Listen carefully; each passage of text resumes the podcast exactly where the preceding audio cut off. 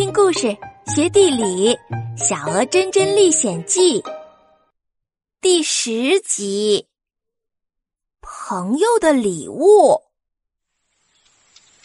太阳公公慢慢的要下山了，天边变成了一片金色，就连大树、小草也被他涂的好像会发光一样呢。阳光还是有点晃眼睛。真正和伙伴们不敢去看太阳公公的脸。小鹅们沿着原路回到了妈妈的身边，真正就不停的追着妈妈。妈妈，妈妈，我今天在小青蛙家看见了一个像积木拼成的城堡，但是它叫瑶。鹅哥哥也拉着妈妈。哎，妈妈，妈妈，我今天吃到了一个又滑又细的东西，叫冷粉，特别香哦。鹅姐姐一边比划一边说：“妈妈，妈妈，我们今天看到了很多特别漂亮的罐子呢，还有会唱歌的碗。”说着说着，太阳公公就不见了，偷偷在天上盖上了一层黑布。真真就使劲的往妈妈的怀里挤，哥哥嘲笑他：“ 天黑了，珍珍就变成胆小鬼喽！” 哦哦，我不是胆小鬼，我就是不喜欢黑天。哎呀，好了，我的小家伙们，快睡吧啊！我们明天啊还要去一个更有趣的地方呢。赖床的、睡懒觉的会被落下哟。第二天早上，太阳公公又来准时上班了。他刚刚探出头，缕缕阳光从树叶的缝隙间钻了出来，爬到了鹅妈妈的脸上。他低下头，轻轻的啄了啄翅膀下的小鹅们。宝贝们，起床了。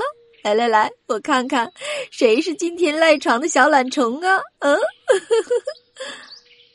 小鹅们一个个摇晃着脑袋，从妈妈的翅膀下面爬了出来。只有真真的小脑袋还使劲往妈妈的翅膀下面钻。妈妈啄了啄它的白屁股，真真就咯咯的笑了起来。鹅哥哥一边揉着眼睛，一边恶作剧的大声喊。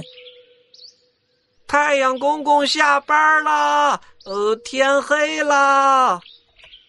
珍珍马上抬起头，使劲的喊：“妈妈，妈妈！” 珍珍呀，哥哥逗你呢。天都亮了，大家一块笑着看着揉眼睛、东倒西歪的珍珍。吃过早餐之后，整理好物品，队伍又要启程了。好像是一地的棉花糖，浩浩荡荡的向前移动着。就在这个时候，后面突然传来了一阵呼喊声：“珍珍，珍珍，呱呱！”大家顺着声音看过去，原来是小青蛙和妈妈，他们在队伍后面喊着珍珍的名字。珍珍和哥哥姐姐还有妈妈爸爸都停下了脚步。他们很快就跑了过来，小青蛙和妈妈拿出了一只非常漂亮的玲珑罐。小青蛙说：“珍珍，谢谢你，希望希望我们能一直做朋友。这个玲珑罐送给你，呱！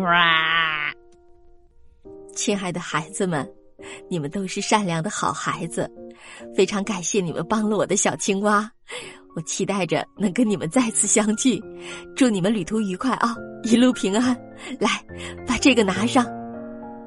珍珍一家也有点舍不得了，珍珍十分不舍的挥着手跟小青蛙母子告别。再见，小青蛙！再见，青蛙妈妈！